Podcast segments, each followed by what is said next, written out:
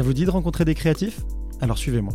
Je suis Balthazar Théobald Brosseau et à 15 ans, j'ai créé le magazine Au hasard, consacré à l'art contemporain et distribué à Paris, Londres et Bruxelles. Dans ce nouveau format, le podcast Au hasard des rencontres, je vous propose de découvrir et redécouvrir des personnalités qui osent se lancer dans les domaines créatifs. Musiciens, designers, plasticiens, auteurs ou photographes, ils proposent tous une vision différente de leur monde. Essayons de comprendre leur parcours et les rencontres qui ont permis leur succès. Dans ce sixième épisode, je vous fais découvrir le parcours de Alexandre Dayance, un entrepreneur hyper dynamique dans les domaines créatifs. Il a fondé sa marque NASA Seasons quand il était au lycée, a réussi à la faire distribuer chez Colette, à la faire porter par Rihanna, Travis Scott et Beyoncé, et lance en ce moment un projet génial, un grand concours international à destination des meilleurs designers, musiciens et web développeurs de moins de 25 ans, pour lequel il a le soutien de Steve Wozniak, le fondateur d'Apple. On a enregistré cet épisode en août, mais tout ce qui est abordé est encore très actuel et j'espère qu'il vous plaira. Salut Alexandre, euh, merci d'avoir accepté euh, mon invitation sur ce podcast. Euh, je sais qu'en plus en ce moment tu es, assez occupé et tu vas nous parler un peu de tes, activités. Est-ce que pour commencer, je peux te demander de te présenter s'il te plaît? Bien sûr. donc je m'appelle Alexandre, j'ai grandi à Paris, mes parents sont français. Euh, j'ai fait mon lycée, collège, etc. à Paris. À 18 ans, je suis allé aux États-Unis pour mes études. Et au moment où je suis allé aux États-Unis, j'avais créé ma marque de mode euh, Seasons, que j'avais créé euh, quand j'avais 17 ans. Donc c'était euh, fin, de la première, fin de la première, début terminale, avec des amis de l'EABJM, qui était donc mon, mon lycée à Paris. Et donc voilà, j'ai commencé l'aventure américaine en parallèle en créant la marque. Euh, et, au fond, ça m'a permis ouais, de me développer beaucoup, euh, de développer la marque aux États-Unis notamment, euh, qui est une marque plutôt de streetwear, donc tu vois, qui est, plutôt un univers qui s'est développé aux États-Unis plutôt qu'en France ou en Europe en général. Et je fais ça maintenant à plein temps. J'ai fini mes études l'année dernière. et en parallèle de ça, j'ai un studio de création avec lequel je fais des, des, la direction artistique en gros pour des artistes comme les Rolling Stones, Paul McCartney, Arctic Monkeys, donc plutôt des groupes de rock, mais aussi des rappeurs. On a fait Lil Wayne. Euh, et de façon générale, j'ai une fille plutôt entrepreneur, donc j'ai aussi créé quelques projets euh, sur le côté depuis les deux dernières années avec des amis. Si je rencontre des gens, tu vois, je vais. S'il y a une bonne idée qui circule, euh, je suis plutôt partant pour la pour la développer le mieux que je peux avec les capacités que j'ai. Donc voilà. Et, et, du coup, comment ça, ça a commencé avec. je crois que au départ, tu organisais aussi des soirées. Exactement, ouais. Donc quand on était au lycée, donc à l'EABJM, on a en seconde, on faisait des on a commencé avec des soirées. Tu sais, quand t'es quand es au lycée, t'as envie de. Le, truc le plus cool que tu peux faire, je pense, c'est de faire des soirées. Tu vois, tu deviens populaire euh, grâce à ça. Et, euh, et euh, non, on avait fait des soirées. On en a fait, je pense, 5 en, 5 en première. Moins quand j'étais en terminale, on en a fait, je pense, 3. Et tu sais, on louait des. Il y avait un ami à nous qui, qui avait un an plus que nous, qui avait des, des sous-sols, tu vois, de magasins Nike. à Châtelet et tout. Et du coup, on vidait tous les trucs pendant la journée, toutes les boîtes et tout et euh, tu avais un endroit assez bizarre qui n'était pas une boîte de nuit, qui n'était pas non plus un appart chez un pote, et un espèce d'entre-deux assez sympa où les gens pouvaient euh, se retrouver ensemble, parler, discuter, écouter de la bonne musique. On avait des DJ assez cool qui venaient performer des, potes à nous, et on s'est fait un tout petit nom à Paris, je dirais, grâce à ça. Surtout quand tu as 16, 17, 18 ans, plutôt, je crois, ouais, vraiment 17 ans. Tu vois, tu te fais un nom parce que tu es assez jeune, tu fais ça, ça marche. On avait entre 500 et 1000 personnes c'est quand même pas mal, tu vois, gérer. Euh, tout était plus ou moins illégal au début. Et aussi, on louait des, des boîtes, euh, comme on avait loué le Papillon à l'époque, était, euh, je crois plus que ça existe, mais c'était assez gros à l'époque, en, c'est en 8 près des Champs-Élysées. ou alors, on se faisait booker pour mixer au Titi Twister, Titi Twister ou Club 119, qui étaient donc des grosses boîtes à l'époque. Donc, c'était cool aussi de mixer, de mixer dans ces boîtes. Et je pense qu'au fond, le milieu de la nuit, tu vois, qui est, qui est assez lié à la mode d'une certaine manière, ça te permet un peu de rentrer dans un bain où tu rencontres des gens intéressants euh, de tout profil, des gens un peu plus âgés que toi. Toi, tu es au lycée, tu vois, tu rencontres des gens qui ont 25, 26, 27 ans, qui font différents trucs, tu vois ce qu'ils font et ça, ça te motive. Et euh, notamment, tu vois, au Titi, tu avais beaucoup les gens qui bossaient chez Colette. Donc, essayé de discuter avec eux. C'était des jeunes, tu vois, qui avaient euh, ouais, 25 ans, des skateurs, des mecs qui traînent les Républiques, etc. Et de discuter avec eux et tout, ça m'a donné envie, ouais, plus de, pencher vers la mode au bout d'un moment. Et en parallèle de ça, je cultivais depuis la seconde, je m'en rappelle très très bien, je cultivais un un, intérêt pour le streetwear de façon, mais comme une passion, tu vois. Donc j'allais sur Tumblr, qui était un peu l'ancien Instagram euh, à l'époque, qui était une plateforme plutôt qui est sur l'ordi plutôt que sur le téléphone. on y allait et, beaucoup. Euh, ouais, on y et c'est vraiment c'est cool Tumblr, tu vois. Il y a une connotation très fille maintenant, très en mode blog de filles et tout, mais à l'époque c'était un peu une espèce de bible euh, de curation, tu vois, de contenu, tu vois, où tu pouvais d'inspiration, d'inspiration. Et, je pense que même si tu voulais découvrir l'art, la mode, même un peu la musique et tout, tout, ce qui tourne autour de l'artistique, Tumblr c'était pas mal, tu vois. Tu avais, des, avais des plateformes et, les mecs au fond bossaient encore plus qu'Instagram. C'est-à-dire que vu que c'était un truc ordi, le format ordi comme un site, les gens. presque un blog où les gens essayaient de mettre du contenu. euh, Il y avait des textes, il y avait des. Enfin, Ouais, essayaient de pousser Exactement. un petit peu. le- Tu pouvais inclure aussi, je pense, de la La musique. etc. Ouais, tu pouvais faire pas mal de trucs, mais Ouais. c'était surtout image, je dirais. visuel. Mais tu avais des mecs quand même qui se bougeaient le cul et qui faisaient des trucs vraiment pas mal. Euh, et des mecs tu vois, de Los Angeles, de New York, qui avaient vraiment des esthétiques épurées et tout. Et franchement, j'adorais ça. Et, euh, et c'est ça qui m'a aussi donné. euh, en fait, c'est la, la façon dont le streetwear est très présenté à travers Tumblr et à travers Colette, qui pour moi était un, La référence. euh, la référence. En fait, en dehors d'être juste un magasin, et nous maintenant avec Seasons, on bosse avec beaucoup de magasins, t'as aucun magasin qui donne envie, envie de- autant envie de consommer et juste au-delà de consommer, qui donne juste de l'intérêt pour le produit lui-même. Et Colette avait un talent, Sarah qui était la, la- la directrice, la fond- cofondatrice, avait un talent pour mettre les choses ensemble et de créer une histoire une autour de cohérence ses et un produits. truc hyper. euh, Ouais, une cohérence et parfois une incohérence, mais une incohérence un peu contrôlée, tu vois. Et cohérence et intéressante, on va dire, qui, qui ouvre une discussion sur qu'est-ce que cet objet fait ici. Par exemple, si elle vendait des Tic Tac Coca-Cola à côté d'un euh, d'un sac Chanel et d'un t-shirt. euh, Mais personne marque se disait que ça, ça fonctionnait pas, quoi. Enfin, Ouais, exactement. Et par magie un peu, et c'est ça Mm. qui rendait le magasin incroyable, c'est que par magie, le, le tout avait du sens et le tout était finalement cette marque Colette, tu vois, qui en soi est une marque elle-même, même si c'est le nom du juste du magasin. Et en fait, euh, je pense que sans Colette, j'aurais pas, par exemple, été aussi intéressé par, par la mode.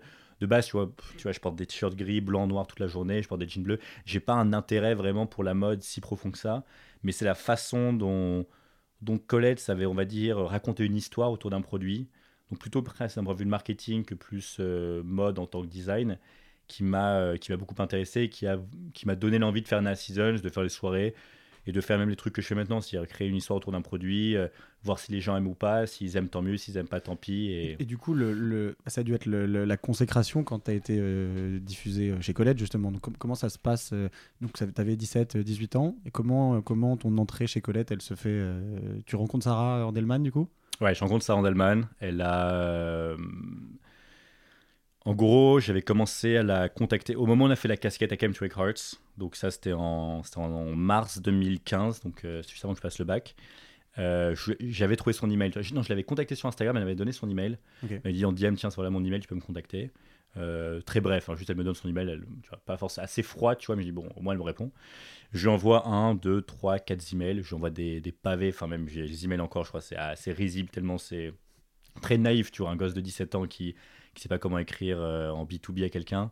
Et euh, elle me répond pas, elle me répond pas, elle me répond pas. Elle me bloque de ses emails, donc je reçois un truc en mode vous avez été blacklisté du truc, vous pouvez plus lui écrire. Et euh, physiquement, je voyais à quoi elle ressemblait. C'était une femme qui avait Ouais. les cheveux euh, courts, Très court, ouais. très courts et tout le temps en jupe. Enfin, Assez elle- elle- stylé avec une jupe. ouais. assez stylé, ouais, assez, assez unique, on va dire. Et euh, mais, ouais, elle avait clairement un style pour elle. Et je vais la voir et je suis dans le magasin, je dis ouais, c'est moi qui vous, c'est moi, c'est vous, c'est moi que vous avez blacklisté par email. Elle me fait, euh, elle était un peu choquée, elle me fait putain, euh, casse-toi. Et, euh, et, et je lui dis, je lui dis, écoutez, s'il vous plaît, donnez-moi, enfin donnez-moi 5 minutes, on va au Waterbar, c'est quelques trucs en bas ou la partie restaurant de Colette. Donnez-moi 5 minutes, je vous explique le concept de la marque. Si vous aimez pas, je vous, je vous ne opportune plus. Si vous aimez bien, éventuellement, on peut travailler ensemble. Elle me dit, ok, vas-y, t'as as deux minutes pour me pitcher ton truc. J'avais qu'une casquette à l'époque, la Chemtrail Hearts. Et elle me dit, écoute, franchement, le- l'idée est pas mal, mais pour que je passe une commande, il faut que tu aies au moins 5 modèles. Là, elle va aux toilettes et euh, je prends la serviette, il y avait un petit stylo. Et là, je lui écris quatre autres phrases du tac au tac qui m'étaient venues. Donc, Almost Famous, No Pictures, euh, I Used to Miss You, euh, Boss Don't Cry, qui sont toujours des phrases qu'on voit énormément. Et j'avais un peu pensé juste avant, dans les jours d'avant, mais globalement, je le fait que j'avais cette occasion, tu vois, Ouais. qu'elle soit là, Il fallait la saisir. et il que c'était fallait maintenant, il fallait la saisir, je me suis bougé le cul. Elle est revenue, j'avais les, trois trucs- les quatre trucs, les cinq trucs du coup avec la Chemtrail Records en plus, je lui donne. Elle me dit écoute, ben, je suis impressionné. Elle fait x10, x10, x10, donc ça fait une commande de, de 50 casquettes, ou c'était x20, donc c'était soit 50, soit 100. On, je l'achète après, euh, je l'ai je fait produire euh, pour un prix énorme, parce que vu que c'était des, pas, des quantités pas très grandes, j'étais limite à perdre dans la commande, tu vois. Mais c'était tellement important d'être chez Colette que. C'était tellement important, c'était un rêve. Probablement, c'était un rêve de gosse que vraiment, dans, je dis pas ça euh, parce que c'est bien pour l'histoire, mais vraiment, réellement, c'est ça qui m'avait fait don- donner envie de faire la marque. Donc ensuite, de vendre chez elle, c'était vraiment incroyable. On lui livre les casquettes et là, en, en deux jours, tout a été vendu.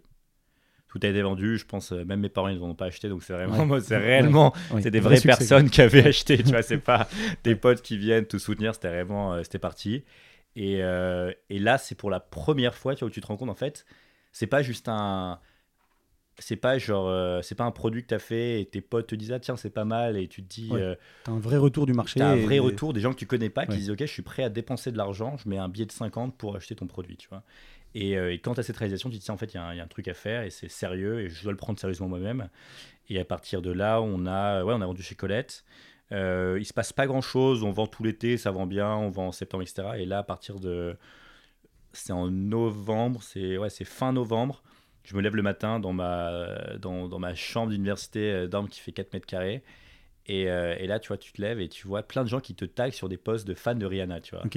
Ouais, donc et là, je tu me dis, a priori, je suis pas le plus grand fan de Rihanna. Enfin, je me rappelle pas euh, d'un fan particulier. Et là, tu vois, en fait, elle porte ta casquette. Incroyable. Et euh, sur plein de comptes différents, tu as plein de photos paparazzi. Elle sort de, de boîte, elle sort de, de concerts et tout, donc le même soir, la veille. Euh, elle sortait avec Travis Scott à l'époque, donc tu des photos très cool où tu avec Travis Scott, elle et tout. Et là, tu es sur le cul, tu vois. Là, Ouais. tu te dis du jour. Enfin, du jour au lendemain, la, la marque prend une, euh, une explosion de malade. Et notamment sur Tumblr, tu avais pas mal de gens qui ont pris la photo de Rihanna, vu que surtout la phrase est assez catchy. ça C'était laquelle, du coup Elle euh, portait laquelle I Came to Ok. Hearts. Et, euh, et du coup, tu vois, tu voyais sur. euh, J'ai jamais compris comment ça marchait, euh, Tumblr, exactement, les, les trucs de like et repost, mais tu avais un truc où tu avais. là, tu as une photo Rihanna où tu as 300 000 reposts, tu vois. Ce qui est gigantesque. Enfin, tu vois, et tu te dis, donc l'exposure est gigantesque. Et une semaine après, tu as Wiz Khalifa qui porte. Et juste après, tu as Taiga qui porte encore, en Ah back-to-back. oui, donc ça en- s'enchaîne et. Sur trois semaines. Ok. Ça s'enchaîne. Et là, euh, ouais, genre début décembre, t'as as Vogue qui me contacte pour me dire, ouais, on aimerait faire un article sur le truc. Donc, encore, tu t'as Colette, Rihanna, Vogue, c'est un peu, tu vois, un cercle où t'as une espèce de légitimité qui se crée un peu de assez naturellement. Et euh, putain, tu te dis, ok, ouais, c'est un truc sérieux. Et ensuite, là où ça a vraiment, je dirais, c'est devenu sérieux, c'est en janvier, donc juste après, ça va très rapidement, où là, on a une vingtaine de magasins qui nous contactent au Japon, aux États-Unis, euh, euh, en, en Europe, à Copenhague, pas mal. Il y a des magasins, c'est cool, euh, en Scandinavie, qui nous disent, ah, on aimerait distribuer la marque, comment ça se passe? Nous, on a zéro. euh, on sait même pas comment créer un. Et là, tu produis toujours à Châtelet ou ça y est, vous êtes passé Là, on euh, produit pas à Châtelet. Bah, L'histoire est incroyable. On produit pas à Châtelet, on produit à Los Angeles. Et en fait, c'est un truc de malade. T'as as, un espèce de- d'Arménien immigré à Los Angeles de 16 ans qui me contacte sur Twitter et qui me fait Ouais, est-ce que je peux, je peux, est-ce que je peux t'aider pour Nana Seasons? Et en soi, tu vois, je reçois. euh, une- je reçois- j'en recevais un peu plus avant, mais je reçois maintenant peut-être une fois tous les euh, deux semaines. T'as un mec, ou un peu moins, peut-être, qui me. DM, qui me fait Ouais, j'aimerais aider pour Nana Season, design ou n'importe quoi. Le mec me dit ça à l'époque, on n'était pas très connu quand même. Donc, tu vois, le mec, tu lui réponds, t'as un DM sur, sur, euh, sur Twitter de ta marque qui est à peine connue. Tu es là, putain, c'est trop cool. T'as des mecs qui s'intéressent au truc, qui veulent aider. Je lui dis, écoute, voilà, je, je fais un coup de téléphone avec lui. Je lui dis, écoute, là, on est mauvais, c'est la production la logistique. Le truc le plus chiant à faire. Tu vois, quand tu fais une marque, c'est le truc le moins bandant de, de gérer la logistique, notamment. Et il me fait, ok, pas de problème, écoute, je vais faire ça. Il me trouve, à 16 ans, il me trouve un Une usine. euh, une usine à Los Angeles. euh, il trouve d'abord où sourcer les casquettes, donc c'était à Seattle. C'était à Seattle. Ensuite, la broderie, c'était à Los Angeles, à Santa Monica. Le mec, il y a Pasadena, qui est la ville où se passe Projet X, le film. Donc, c'est dans la banlieue de Los Angeles, euh, tout en haut à droite. Donc, pour aller de. C'était un, un- des embouteillages de mal à Los Angeles. Donc, chaque jour, il allait aller-retour Pasadena, Santa Monica. T'en as pour une heure et demie en bagnole euh, aller. Donc, trois heures aller-retour. Ouais, donc motivé. Tu trouves un mec de Le mec confiance est qui, qui est le mec- motivé à fond. Le mec est motivé, hyper gentil, c'est une crème, tu vois. Le mec, tu, peux le, tu lui fais confiance. Le mec est pas malhonnête non plus, donc c'est, il a plusieurs qualités. Euh, par contre, le truc, c'est qu'il a 16 ans. euh, c'est la première fois qu'il fait ça de sa vie. Du coup, évidemment, il est pas. euh, il est assez intelligent, mais il est pas, mais- on va dire, ouais, pas forcément très rigoureux et pas. Il y a plein de trucs qu'il connaît pas, tu vois, sur juste les règles d'import et tout. Après, il faut rebalancer en, France la facturation, comment ça se fait. Il n'y a pas d'établissement américain, la comptabilité. Donc, tu vois, le mec est un peu débordé. Euh, même à- au niveau de son âge, il n'avait pas le droit de nous. euh. Et en fait, donc, on achetait des produits finis à ce mec. Et pendant très longtemps, c'est lui personnellement qui shippait toutes nos commandes sur notre site et qui shippait au magasin au Japon, tu vois. Donc il se retrouve à être en cours, tu vois, à Los Angeles, au lycée, à faire ses cours de maths. euh, Et à sous-traiter pour toi. euh, Calculus One, et t'as UPS Japon qui lui parle en japonais, euh, on a le colis devant chez nous, comment on fait, faut dédouaner. Donc tu vois, donc c'était assez, c'était assez une période assez drôle, euh, mais euh, tout le monde, enfin je me rappelle, ça, moi j'étais aux États-Unis, tu vois, j'étais en, en cours, lui à Los Angeles, on est là à essayer de, de gérer le truc, donc c'était vraiment très drôle. C'était un peu, c'était euh, voilà, c'était pas carré du tout. ouais. Mais, euh, mais c'était une bonne période, on a beaucoup appris, c'était totalement illégal. Et, euh, mais vu que c'était pas, c'était pas des sommes non, très grandes, tu on était en dessous de 100 000 euros, ouais, large, ouais, on était en dessous de 100 000 euros la première année. Du coup, ouais, peut-être à 50 000, tu vois, et tu passais un peu en dessous des radars, c'était beaucoup de PayPal, tu vois, donc c'était. c'était voilà, mais c'était pas top. Et à partir de 2010 2016, quand on a eu plus de magasins, là on a commencé à structurer. Mon père m'a un peu aidé, tu vois, à tout ce qui est fiscalité, comptabilité, mettre un truc un peu carré en place. On a créé la société en Angleterre et de là on s'est développé surtout en wholesale, donc ce qui est euh, distribution en magasin partout dans le monde. Et là, on vend à peu près 75 magasins. Ok. on vendait beaucoup en Asie en 2016-2017. En gros, on avait plein de stars de K-pop, c'est le mouvement musical en, en, Corée, du Sud, ouais. et qui est aussi très populaire du coup en Thaïlande également, Chine, Hong Kong, etc. Et on avait beaucoup de magasins là-bas, un peu moins maintenant, mais on en a beaucoup maintenant, surtout aux US. Europe et même on en a en Afrique du Sud et beaucoup au Moyen-Orient. Tu beaucoup de magasins ah maintenant à Oman, Abu Dhabi, euh, Dubaï, euh, même Arabie Saoudite, on en a deux à Riyad, un à Jeddah. Euh, donc, donc voilà, donc ouais, c'est assez marrant. Et alors, à quel moment tu, tu passes du jeune lycéen dont les casquettes sont portées par Rihanna et Travis Scott à designer de collection pour les Rolling Stones, Paul McCartney, Arctic Monkey Tu vois, à quel, à quel moment est-ce que ça se fait cette, cette transition? En gros, en parallèle de, en parallèle de la marque, j'avais toujours une passion, c'est pour la merch. Et euh, tu sais, genre, j'ai peut-être chez moi, j'ai peut-être. Euh, c'est pas énorme en soi, mais j'ai peut-être 45 t-shirts de vraiment vintage, authentique de euh, Nirvana, des Stones, Pink Floyd, Grateful Dead, etc. Et, mais je le portais, enfin c'était pour moi-même, c'était pour mon style personnel, j'en portais, je les porte même rarement malheureusement, mais esthétiquement je les adore, donc je les collecte pour moi. et vu, tu vois, qu'en soi je commence à kiffer juste le fait de designer des collections pour la season, ça fait un truc un peu plus complexe, je me dis, tiens, ça pourrait être énorme de, de bosser avec les Stones, ce serait un rêve, et de façon de façon générale, tout le parcours que j'ai, que soit d'avoir Colette, etc., c'est un peu de la naïveté, tu vois. C'est un peu se dire, euh, putain, j'adorerais bosser avec Colette. Le coup, Je vais la harceler par email, je sais que ça marche. Là, les Stones, c'est pareil, c'est ok, j'ai une fixette sur les Stones, je vais euh, me démerder pour trouver un moyen de les contacter, tu vois. Ce qui est assez dur vu que c'est un, groupe qui est assez fermé, c'est dur d'avoir les emails du management, etc. Euh, mais bon, tu vois, en, 2020, si tu veux vraiment contacter quelqu'un, tu peux, tu peux ne pas y arriver, mais en tout cas, tu peux essayer de te démerder pour trouver le bon email, le bon, le bon truc, tu vois. Donc, je fais ça et je trouve, et là, je contacte je contacte pour le coup euh, Sarah Delman de Colette, qui maintenant m'aime bien en 2017 quand on a vendu plein de casquettes, et qui me fait, euh, je lui dis, est-ce que tu connais pas le mec d'Universal Music qui gère toute la merch? Elle me fait, si, je le connais très bien. Euh, elle me donne son email et elle me dit, mais elle me dit très gentiment, écoute, je pense que ça va bien se passer, explique-lui le truc. Il me, il me répond, il me dit, écoute, ça m'intéresse beaucoup de bosser avec toi éventuellement. On prépare la tournée des Stones pour 2018 en Europe. il en parle à l'équipe des Stones. Et là, il y a un peu un moment de, de blanc pendant un mois où il se passe rien, mais je lui dis bon, c'est pas très grave, je laisse passer et tout. Et en parallèle de ça, je rencontre le, un des fils de Mick Jagger, qui est maintenant mes meilleurs amis. Lucas, du coup euh, Lucas, exactement, il s'appelle Lucas, ouais, qui a deux ans moins que moi, il a 21 ans. Et, euh, et je le rencontre en gros à New York par des amis. Il est, sa mère est brésilienne, du coup, il, est, il a grandi au Brésil. Il, il, il a Noyau maintenant, et à Noyau, tu as plein de Brésiliens. Tu vois, beaucoup de gens. Euh, un, ami à nous, Louis, peut testifier de, cette information.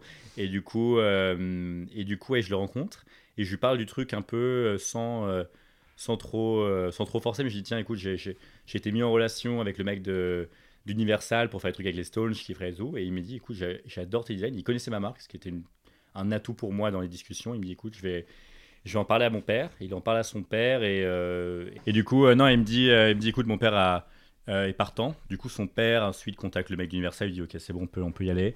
Et là, et de là, il, me, commissionne pour 10 euh, designs euh, qui est super kiffant à faire. avec le recul, je n'étais pas très content les premiers que j'avais fait. Je me suis amélioré ensuite, sur, je trouve, sur les derniers. Parce que du coup, j'ai refait en 2019 et là, je l'ai fait en 2020. Enfin, j'ai même fait les trucs 2020, mais ce sera du coup pour 2021.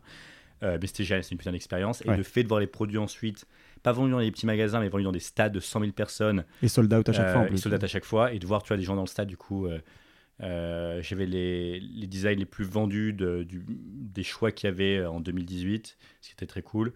et de voir, toi, dans le stade, du coup, je suis allé à deux concerts en Angleterre, à Twickenham, à Londres, et tu vois, de voir peut-être 10 000 personnes qui portent ton t-shirt dans le stade.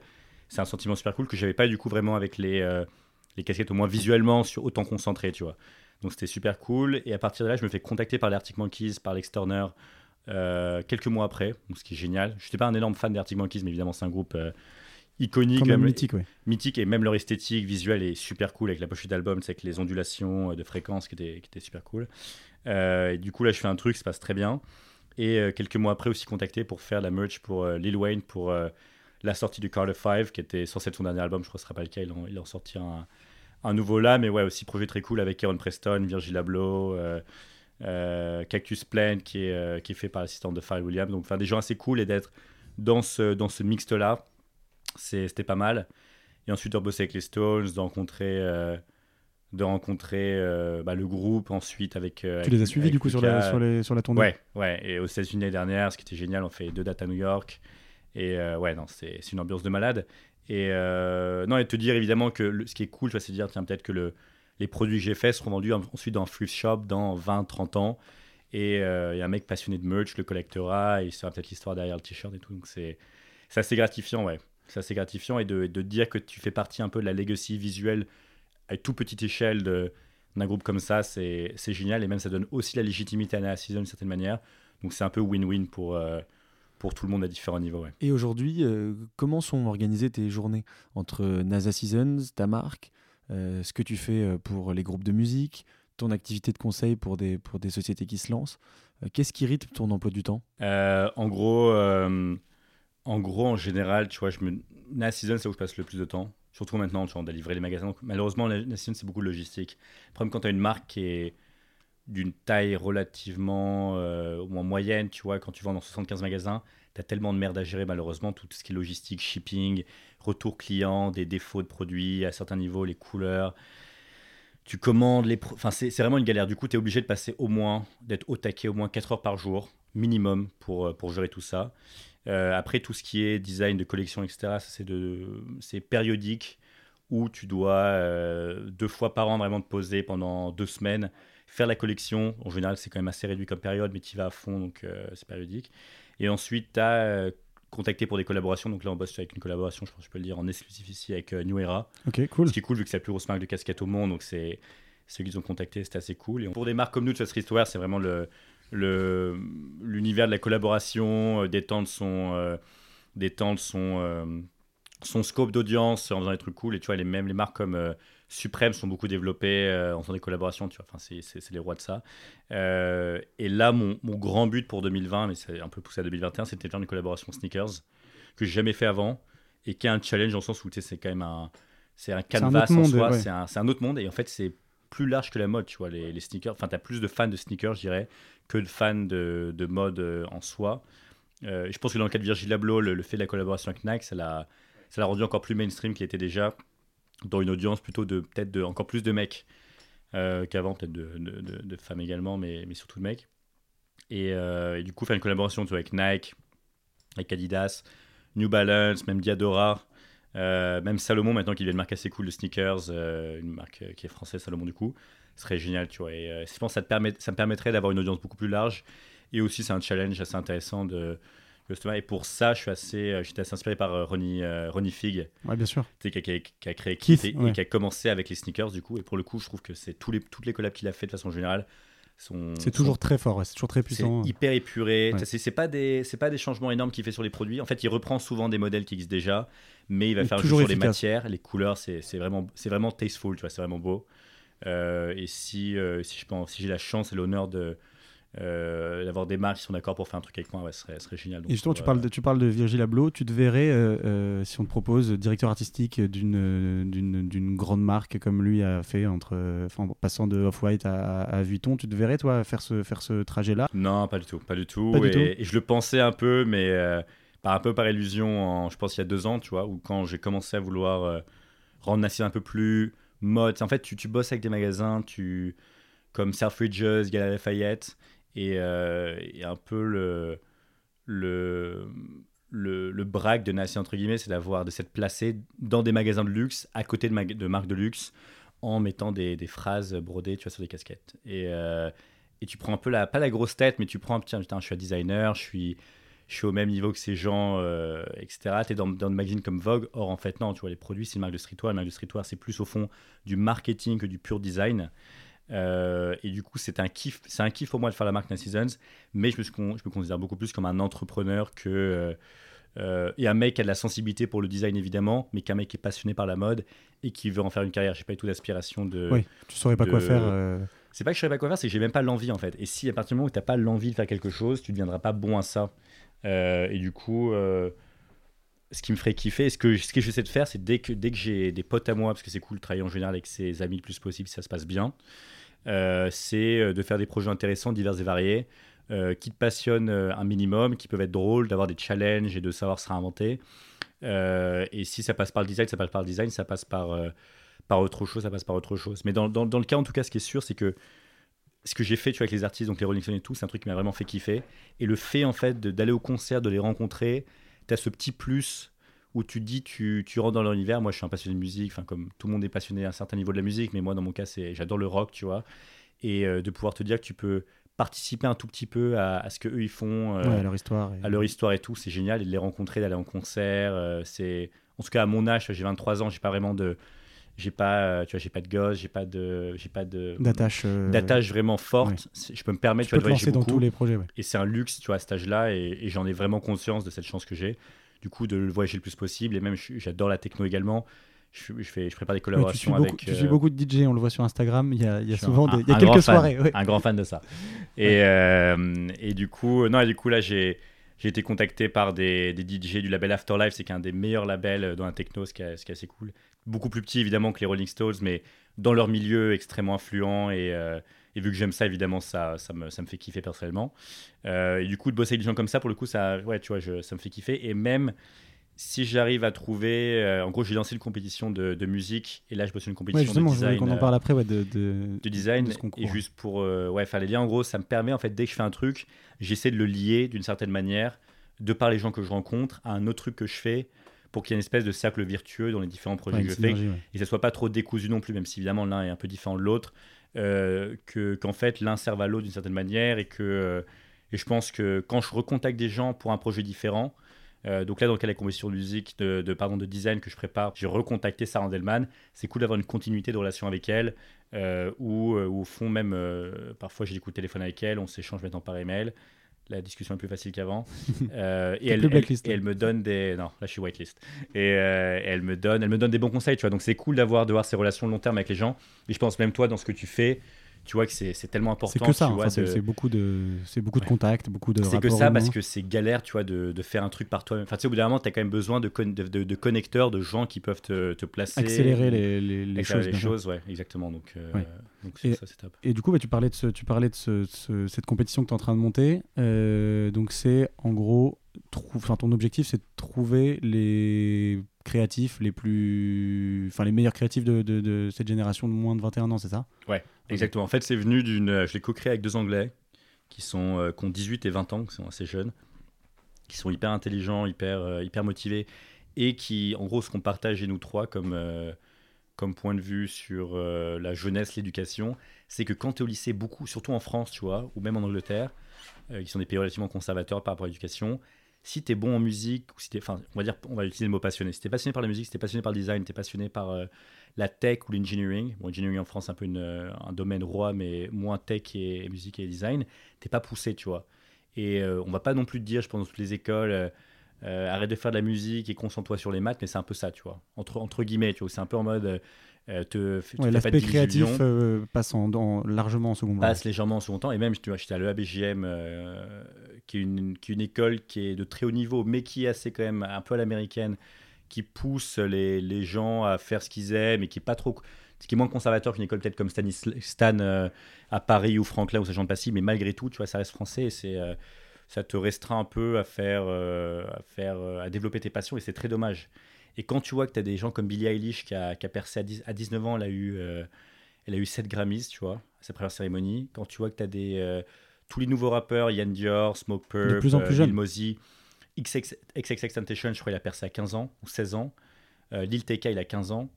Euh, Lil il a 18 ans ou 17 ans. Bah, tu c'est- des mecs qui sont extrêmement jeunes. Et si, si, si, si t'es un peu. On, te coupe ta passion quand t'as 15-16 ans, quand t'es en seconde, première, terminale, je pense vraiment que euh, c'est. Non, c'est- dommage. Et dans mon cas, qui est créé ma marque, qui moi, du coup, pour revenir un peu à ce que je dis avant, passionné un peu par la mode, par Tumblr, ce qui paraît assez con et un peu une perte de temps presque à l'époque avec le sur le moment.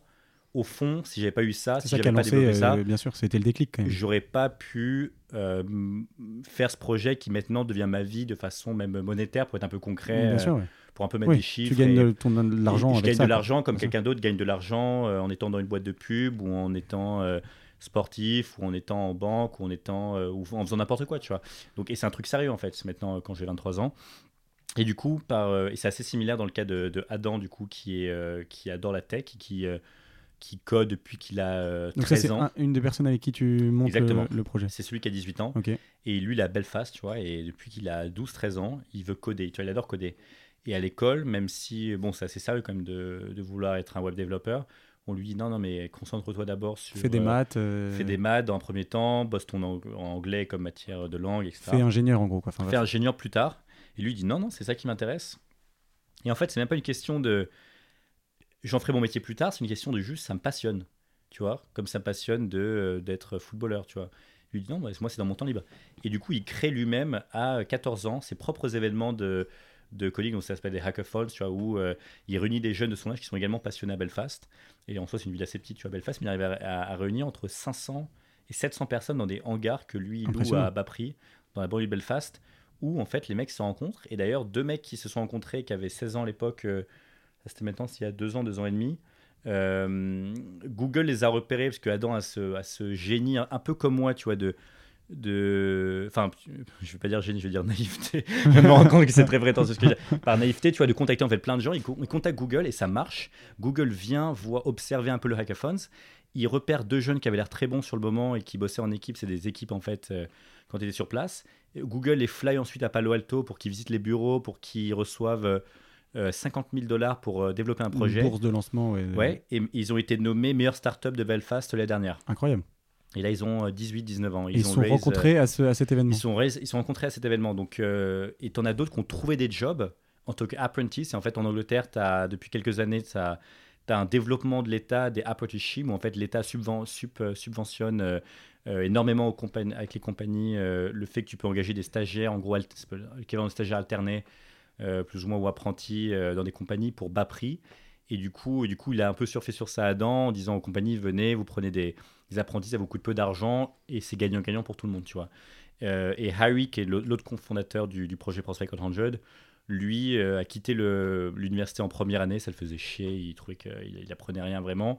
Il voulait être beaucoup plus concret, il a été passionné par Gen Z, tu vois, par euh, l'étude sociologique, d'un point de vue sociologique, psychologique, et euh, aussi sur le marché de l'emploi, de comment un jeune en 2020 euh, choisit son emploi, quels sont ses besoins, quelles sont ses, ses attentes par rapport avec les compagnies avec lesquelles il bosse, et même ses interactions, donc ah, de façon assez large.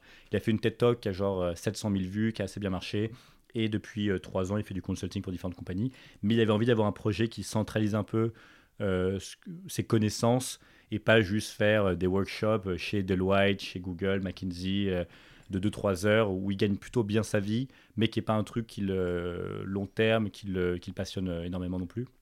Et du coup, on s'est tous réunis sur ce projet. Et avec la pandémie qui a un peu frappé, tu vois, d'un coup, on s'est dit, OK, on va, au lieu de faire des événements physiques qu'on avait prévu de faire à la base, en fait, on va euh, faire des événements en ligne qui, en fait, nous permettent de façon assez positive d'avoir beaucoup plus de gens, évidemment, vu que tu peux euh, passer ta candidature en ligne au lieu de physiquement venir à Londres ou à Belfast ou à Paris, euh, physique. Donc, voilà, ça, ça permet d'avoir des gens, euh, beaucoup, beaucoup plus de gens. Et on a lancé la compétition de musique en, mai, qui a été un gros succès. De là, on a contacté plein de plein d'amis à nous euh, dans la musique pour participer en tant que juge gratuitement. On l'a présenté comme une mission non-profit, ce qui est le cas pour l'instant. Tu vois, donc tous les trucs qu'on fait, on n'a pas gagné de l'argent dessus, mais plus par euh, plaisir et par, euh, par conviction que ça sert, euh, que, euh, que les gens vont, vont vraiment en bénéficier. Tu vois, et les juges ont été hyper réceptifs. Pour la musique, on a eu euh, Guy Gerber, euh, Matt Ahmed Afterlife, l'ancien manager de Michael Jackson, Guy Holmes, qui avait aussi managé U2 et, Ouais. Stevie Wonder, ouais, ce qui est génial. Euh, le manager des Black Eyed Peas et de Will.i.am. Euh, le manager de Migos, c'était vraiment iconique. Euh, le manager euh, Jamiroquai, le groupe de, le groupe de R&B, euh, hip-hop euh, euh, des années 90-2000. Euh, Kaiser Chief, qui est un groupe de rock assez connu anglais, qui a fait une chanson assez connue dans les années 2000. Euh, Rico Nasty, qui est une rappeuse euh, américaine. Yann Dior, qui est, qui est énorme maintenant aux États-Unis, qui a bossé pas mal avec Gunna, Lil Tecca, les Aproki, etc. Euh, des, tu vois, des gens, Ouais, très bon gens- des gens très très cool, de différents. Aussi Gauthier Capuçon, qui est un, un, euh, un violoncelliste euh, très connu euh, en France, qui aide pas mal les jeunes et tout. Il fait pas mal de concerts à la Fondation Louis Vuitton pour les enfants. Donc en fait, des, des genres très variés. Et on a eu plus de 2500 candidatures sur un mois, sans vraiment pub, donc vraiment du bouche à oreille. euh, sur les réseaux, etc. On a eu pas mal de gens qu'on supportait. Donc, mon pote Lucas Jagger, tu vois, qui a une audience, il a 500 000 abonnés, mais une audience très musique, évidemment, en partie grâce à son père, évidemment, euh, a partagé. Le fils de Stevie Wonder a partagé. Le, le- neveu d'Elton John a partagé. Donc, tu vois, la génération euh, de notre âge, mais, mais euh, tu vois, de, vraiment, y a des artistes vraiment très, très prominents euh, ont, ont poussé le truc et ça nous a permis d'avoir ouais, pas mal de candidatures. Là, on fait pareil avec la tech Ok. et c'est de façon similaire, mais c'est pas du tout mon truc. J'ai aucun rapport avec la tech de base. Tu fais On- confiance on- à ton. À ton Ouais, j'ai confiance à Adam, ouais, exactement. Mais j'ai contacté, euh, tu vois, lui, il avait, en gros, il avait eu des gens euh, pour le. En fait, ce qui me faisait chier, c'est qu'on est pour le, pour le flyer de, de musique qui était assez sexy, tu vois, avec des gens assez cool qui performent à Coachella. J'avais pas envie que pour le truc de tech, on retombe dans un truc trop, euh, trop sérieux, tu vois. Donc, on- il a eu, il a eu le Il n'y a pas de ministre. star de, star de la tech euh, connu, mainstream. Bah, on en a quand même eu un là que, que du coup j'ai eu à la fin, mais du coup lui, tu vois, il montre, on dit ok, on commence dans deux jours. On avait euh, la ministre, euh, la ministre de euh, la, la ministre du, du digital en Angleterre, Margot. James. C'est ce qui est, ce qui est ouf, Ouais, c'est super. mais c'est pas, euh, Ça fait pas rêver non ça plus. fait pas rêver. Enfin, ça fait rêver peut-être un geek, mais ça fait pas rêver. Moi, moi, en fait, le kiff pour moi, c'était que ce soit la tech ou l'engineering, ça soit aussi sexy que La mode. la euh, mode et que la design. Et en fait, grâce à des gens comme Elon Musk, au fond, des trucs comme SpaceX, Tesla, c'est tellement cool. Et si tu vois, même s'il va sur High ou Hypebeast, tu vas voir Elon Musk, blablabla, dans ce ton. Donc en fait, il y a un côté assez cool finalement dans, euh, dans pas mal de projets maintenant engineering et, et tech related. Et même, même les mecs, tu vois, comme Evan Spiegel qui a créé Snapchat, c'est en soi une rockstar dans la Silicon Valley au même titre que. euh, que euh, qu'un rappeur tu vois. Enfin c'est des mecs qui sont hyper cool ils sont en t-shirt toute la journée ils sont milliardaires euh, et euh, mais mais mais voilà. Et du coup il y, a- a tous ces noms un peu sérieux et je dis ok on va on va essayer de, de contacter quelques cracks de la tech qui sont quand même assez cool. Donc on, on contacte Sean Parker qui est joué qui est joué par Justin Timberlake dans le film Social Network donc qui est le mec un peu qui avait créé Napster qui ensuite avait plus ou moins euh, influencé positivement et négativement Max Zuckerberg mais bon c'est un mec un peu controversé donc je voulais des gens Adam Newman aussi qui a créé WeWork qui s'est fait virer ensuite enfin tu sais des mecs qui sont un peu controversés on contacte aussi Jordan Belfort qui a créé euh, enfin qui est le Wolf of Wall Street dans la, dans la vraie vie. Donc on le contacte, malheureusement il répond pas. Il me suivait sur Twitter, je me suis dit, tiens, il y a une micro-chance que, que, qu'il participe, ce qui aurait été super cool d'avoir un mec qui, pas forcément positif de l'avoir, mais c'est aussi assez cool. Mais ça crée au moins, ça crée de, de la discussion et en soi, euh, toute presse, c'est bonne presse. Et par contre, on contacte, je trouve l'email de perso de Steve Wozniak qui a créé, euh, qui a créé Apple, donc avec Steve Jobs. Et là, il me répond en une heure. Incroyable. Il me répond en mode super. Enfin, tu sais, le mec est tellement détente. Il te fait Ouais, super, super cool. euh, Je on s'appelle pour les détails. Je l'appelle pendant. euh, il y a sa femme aussi sur le qui s'appelle Janet, qui est super sympa sur le call. Et euh, il, il parle pendant. Tu, lui- tu lui parles de ton projet, il te fait à la fin Ah, super cool. Ah, bah ouais, c'est super. Mais même, même, même sans se la péter, il te dit. euh, Parce que le mec est hyper gentil, tu vois, et bienveillant. Il te dit c'est marrant, à ton âge, j'avais créé. bah, c'est le moment où j'ai créé Apple, tu vois. Toi, t'es là, ouais, bon, bah. super. Mais tu sais, il te le dit même pas avec une voix pour se la Ouais, péter. Il te le dit vraiment en mode. euh, euh, Pas du tout. moi aussi, j'avais créé ma startup Ouais, à l'époque, tu vois, à cet âge-là. C'est bah, énorme. du coup, euh, il a accepté, même il a accepté de faire beaucoup plus que de, de ce qu'on avait prévu. En gros, il avait juste demandé écoute, on va t'envoyer par email euh, tro- trois trucs physiques, enfin trois, emails avec les projets des jeunes. Tu nous dis quel est le meilleur euh, et basta. On te, demande de faire la même chose que les autres juges. Il me fait non, non, non, mais est-ce qu'il n'y a pas moyen que je, encore, fasse encore plus de choses? Et là, on lui dit, euh, là, on lui dit, bah écoute, si tu veux, on va présenter nous les gagnants sur Zoom, euh, nous trois, moi, Adam et Harry. euh, euh, le, le 8 août, euh, le 8 août, il fait non mais j'aimerais trop être sur le Zoom également. Génial. Du coup, être sur le Zoom avec lui, ça va être sympa. Et du coup, il va, il va, il va, il a dit qu'il allait parler pendant 20 minutes au début pour dire, euh, pour, motiver les gens, peu, tu vois. ouais. Et ce qui est, ce qui est assez, euh, ce qui est, ce qui est génial avec ça, c'est que tu vois dans sa voix que réellement le mec aime la mission du projet. Et euh, c'est vrai que quand tu utilises des mots comme passion, c'est des mots tellement forts qui aussi ont guidé lui le fait qu'il ait créé Apple et aussi le fait que les mecs qu'on avait comme juge dans la musique euh, voulaient participer au projet, que juste de base t'es passionné par la musique, tu le fais. Et le fait que tu vois, c'est tout le monde est d'accord sur le fait que c'est con qu'un mec qui est passionné, qui est bon. Et souvent, quand tu es passionné, tu Bien seras sûr. bon. Tu, enfin, tu- c'est pas forcément le cas, mais en tout cas, tu peux pas être bon et pas être passionné, ça c'est sûr.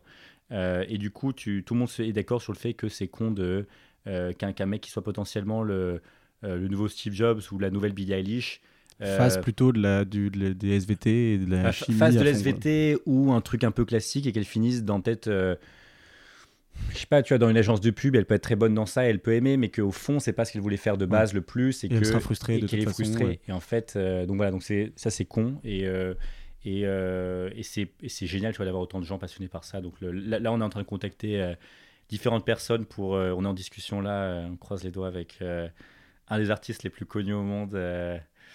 Il fait des lapins euh, métalliques. Et du coup. euh, ce serait et extraordinaire. du ça. coup, euh, ouais, on est en discussion avec son assistante euh, euh, pour, pour la voir et ce serait génial, tu vois. Et on essaie aussi d'avoir un autre mec extrêmement connu anglais qui, qui fait des points colorés sur, Ouais. sur des toiles. Je Et, Bah, si t'as les deux, t'as, euh, t'as, t'as l'art contemporain. Si j'ai les deux, j'ai Neymar et Mbappé. Ouais, c'est ça. J'ai une attaque de fer. Ouais. Mais euh, non, ce serait génial. Et par contre, on a, on a eu déjà confirmé, je peux le dire, on a eu donc euh, Sarah Handelman de Colette. On a Trouble Andrew, qui est, euh, qui est le mec qui a fait la, la- il s'appelle aussi Gucci Go, c'est le mec qui a fait la collaboration avec Gucci en 2017, 2018, 2019, où il fait l'espèce de truc un peu dessiné à la main, euh, espèce de graphique avec cartonné Gucci, qui est aussi un artiste euh, vendu dans des galeries. Il me semble qu'il est représenté par. euh, Peut-être pas par. Non, il est pas représenté. Non, il est représenté par Jeffrey Ditch. Jeffrey Ok. Ditch, c'est Ouais. le mec, euh, la galerie évidemment anglaise, euh, américaine très connue à New York. Et, euh, et on est en discussion aussi avec. J'essaie d'avoir Perrotin aussi, Emmanuel Perrotin, que je pense on peut peut-être avoir. Du coup, on est en discussion avec son assistante. Mais ce qui serait génial de l'avoir. Il, il est très pote avec Sarah Handelman. Ouais. Du coup, j'espère que ça peut le. Et puis c'est complètement le. Enfin, c'est complètement le. le- Il est vraiment dans cette veine-là, il est un peu rock, il représente des artistes. Il est super sont- rock et au fond, même si bon, l'art c'est pas du, on peut pas considérer l'art comme du design en soi. Vu qu'au fond, Perrotin aussi le génie, c'est d'avoir, euh, c'est d'avoir des gens hyper pop culture, donc que ce soit Takashi Murakami.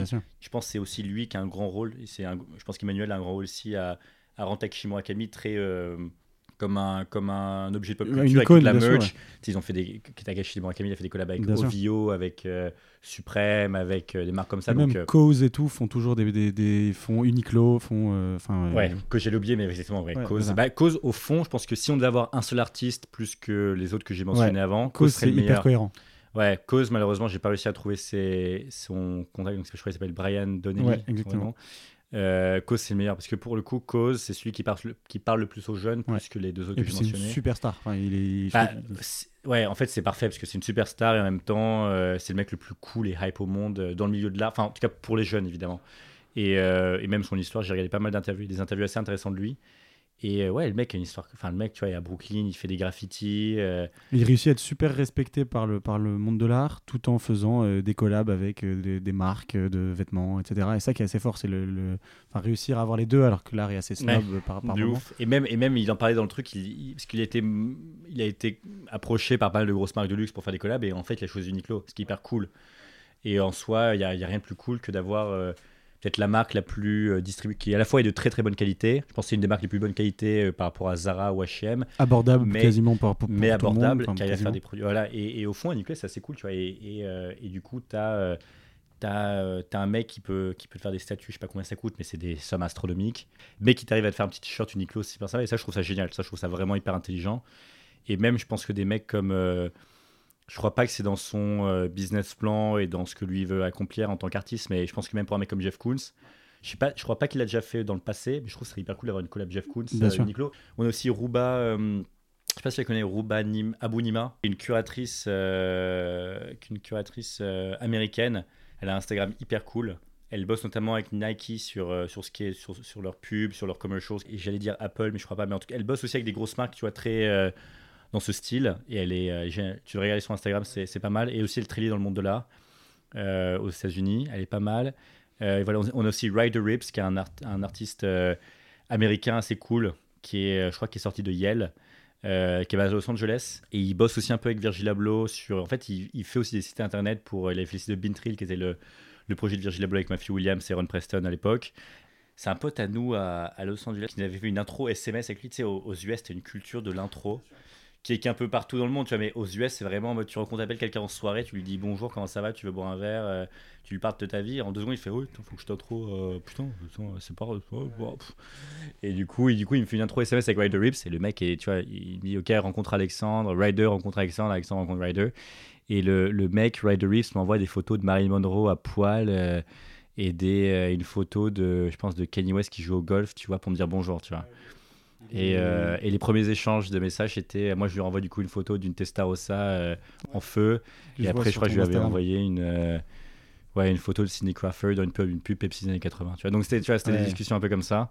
Et euh, mais le mec est super sympa. Et c'est cool d'avoir des gens aussi comme ça dans le panel du jury. Mais donc, on essaie d'avoir des, des gens dans la mode, des artistes. Et du coup, tu as, la, ouais, t'as le truc de design qui commence ensuite en, en septembre. Et ensuite, en, en l'engineering commence en, en novembre. Et en soi, l'engineering- le problème d'engineering, c'est que t'as- c'est souvent malheureusement des gens assez qui peuvent être extrêmement intéressants dans leur métier, mais qui sont peu connus du grand public et des jeunes. Euh, et du coup, enfin, j'aimerais tellement, tu vois, qu'on ait Elon Musk. Donc là, on est en train de travailler. euh, j'ai même mis en story de façon assez euh, Ouais, évidente. évidente et conne. si vous avez le numéro d'Elon Musk, contactez-moi, ce qui évidemment était plus ou moins une blague. Mais tu as des personnes qui, qui vaguement le.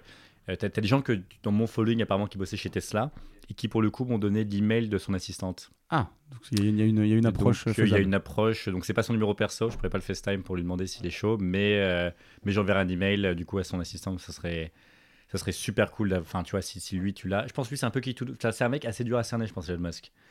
C'est le mec soit euh, bon déjà il a très peu de temps, mais je pense que c'est c'est un mec qui est pas non plus euh, qui, est- qui est assez délirant pour dire ok vas-y j'ai- pas le temps de, de tout faire. Enfin déjà je suis sous l'eau pour tout Non, ce mais que il a rien fais. à perdre à faire ça. C'est plutôt. Mais euh, euh, vas-y, euh, je pense que s'il a un bon contact avec la personne et la personne elle est aussi un peu déjantée, le projet a l'air intéressant et, et carré.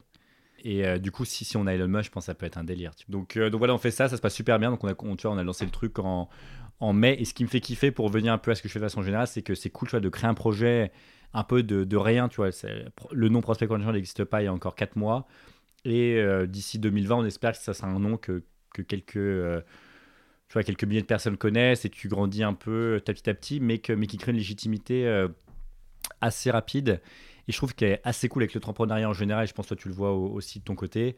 C'est que c'est cool, c'est que tu n'as pas de limite en fait. Et moi, je pense que c'est une des motivations principales pour moi de de ne pas être entre guillemets employé, même si je pense que c'est une grande sécurité en soi de- d'être employé à différents égards. C'est c'est mieux que l'entrepreneuriat. Mais ce qui est bien avec l'entrepreneuriat, je pense, c'est que tu n'as pas de limite à, à ce que tu peux accomplir. Et, euh, et en fait, c'est très excitant, tu vois. C'est que ben, tu, peux, tu prends une grosse tollée et d'un jour, tu vas avoir des grosses merdes à gérer, c'est chiant. Mais un autre jour, tu Quand ça marche, c'est hyper euh, jouissif. mais quand ça marche ou que, tu vois, que, t'as- que toi, tu vois, tu, dans, dans ton, dans ton métier, tu rencontres peut-être des, des gens à toi qui étaient tes idoles quand tu étais Bien petit, tu finis par les rencontrer en vrai, et au fond, tu te dis, putain, mais tu, tu sors Bah, de là, fait tout ça pour ça. tu et sors de là, t'es là, mais putain, c'était un kiff, j'ai une chance, et t'as Ouais. plein de gens qui aimeraient être à ma place, qui peut-être étaient aussi passionnés, aussi fans de cette personne que moi quand j'étais petit au même âge, mais qui n'ont pas la chance de, de, de- de les rencontrer, d'avoir l'expérience que j'ai eue avec eux, donc... euh, et, euh, et tu vois, et ouais, d'avoir des mecs comme Steve Wozniak, même si c'est pour parler euh, pendant une assez courte durée et tout, tu te dis putain, mais c'est génial, il y a une aura de dingue, le mec. et en fait, tu te dis, ouais, c'est des mecs. Ils, sont, ils sont tellement simples. En fait, en fait, ils sont tellement normaux quand tu leur parles, c'est assez, assez euh, jouissif et t'a- t'apprends beaucoup en fait. Et, euh, je pense que euh, même. En fait, ils t'apprennent aussi à être assez détendu par rapport à l'approche que tu as par rapport au travail et par rapport aux gens. Et euh, être assez naturel. Donc, ouais, non, non, c'est génial. Et ça me donne envie de continuer, tu vois, donc de faire des projets comme ça.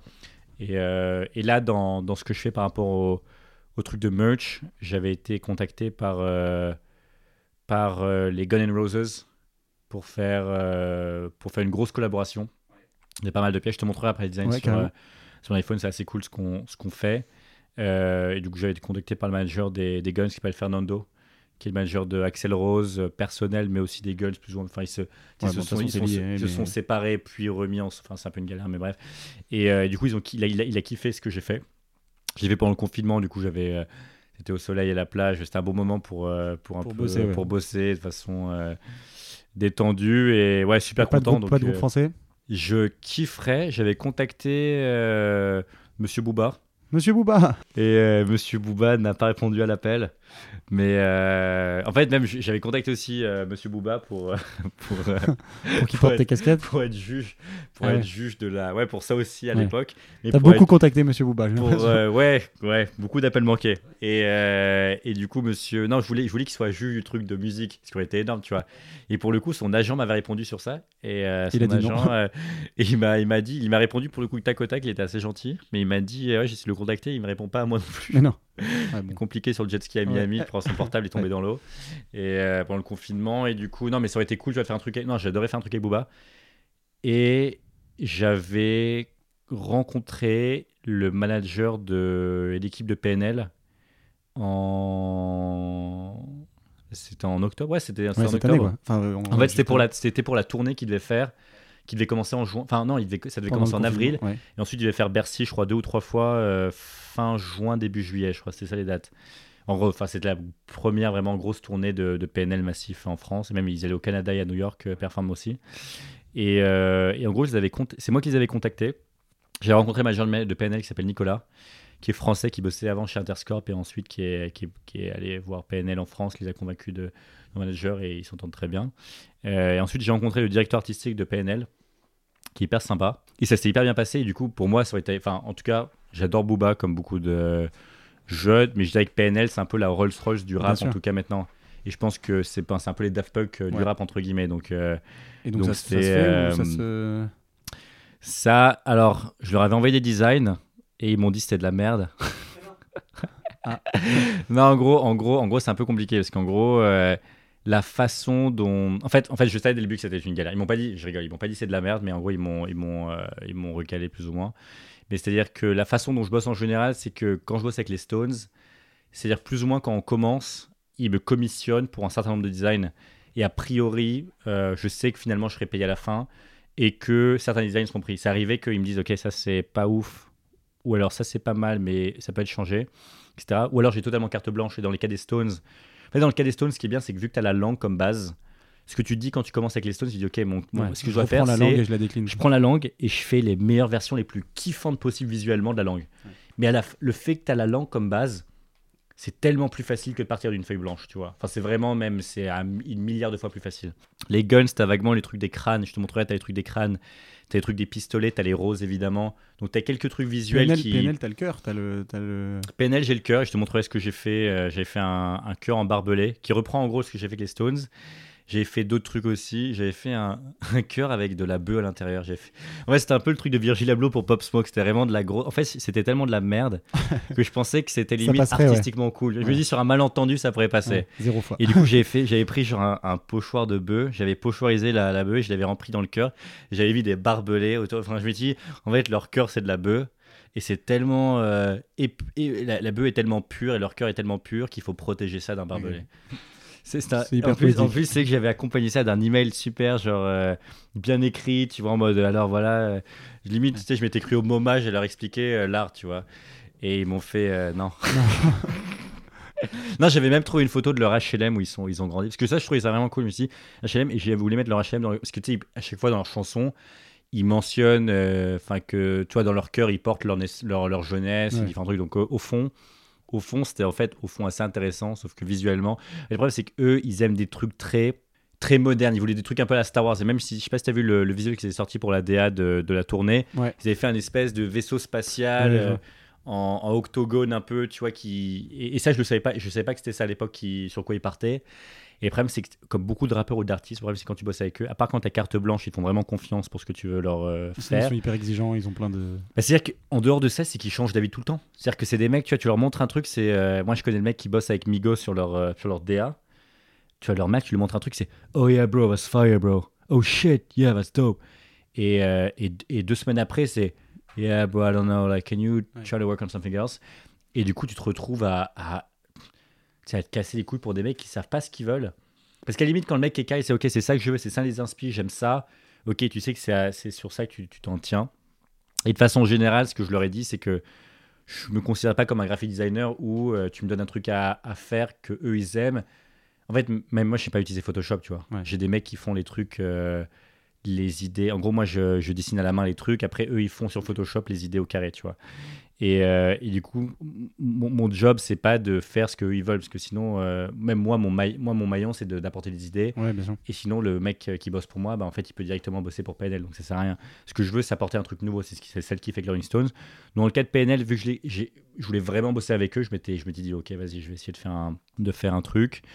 Euh, et finalement, ça collait pas trop. Et je sais que, je sais qu'en plus, ils ont été contactés par la masse de personnes. Euh, des graphistes hyper pointus. Enfin, tu vois, dans, dans, la, dans, la- dans les pochettes de la légende, dans les pochettes de deux frères, c'est des, des, quand même, c'est super bien fait. Tu vois, ce qu'ils ont visuellement, c'est, vraiment dur à faire. Enfin, même moi, les gens qui bossent pour moi, je pense pas qu'ils arriveraient à faire visuellement, euh, genre la pochette de, la, de la légende, par exemple. par exemple. Donc euh, voilà. Et, même, je sais qu'ils ont été contactés par. non, ils avaient rencontré Virgil Abloh à Cannes. Euh, pour la projection de Romain Gavras. Ouais. Et du coup, ils avaient été connectés avec Virgile par rapport à ça. Et même Virgile, je crois, le. Bah, ils ont porté du. Bah oui, non, ils, ont porté, non, ils ont dans le- porté dans dans, le clip. ODD, Ouais. dans le clip ODD, ils avaient porté du Off-White. Et même, il, il me semble, c'est pas sûr, mais il me semble que même euh, Je crois Virgile que c'était une veste la- faite euh, sur, enfin qui était faite sur mesure. Sur mesure, pour, ouais, je crois qu'il y avait peut-être un t-shirt, mais oui, il y avait une veste notamment, un le espèce de survêt, un survêt avec le, le- le- la croix d'off-white, avec le, le- le cœur entremêlé avec. Et du coup, je crois que même ils vont faire un truc avec Virgile, tu vois. Donc, euh, donc voilà, mais c'est, euh, mais dans tous les cas, en fait, c'est, c'est pas, euh, je- j'ai pas de, j'ai pas le somme par rapport à ça, parce qu'en fait, je sentais que ça a été trop de galère. Et, même ils m'ont dit, écoute pas après, mais on, on a envie que, on a envie que ça se passe. Juste, il faut que ça, ça plaise aux, aux deux frères. Mais le problème, c'est que t'as J'étais un peu démotivé, pour être honnête, de, à tort ou en bien, mais de, de passer trop de temps sur un truc où je sentais que je pouvais pas apporter grand chose non plus moi. On se contentera de. de déjà tout ce que tout ce que t'as on se t'as- de. très bien. Voilà. Mais bon. Euh, bah merci beaucoup pour euh, pour ton temps Merci à toi. et euh, et bonne. euh, Qu'est-ce que je te souhaite? Bonnes vacances, Ouais, bonnes vacances bon déconfinement et, et euh, bon appétit là dans 10 minutes. et bon épisode à toi aussi. Ça marche. Super. Allez, merci beaucoup.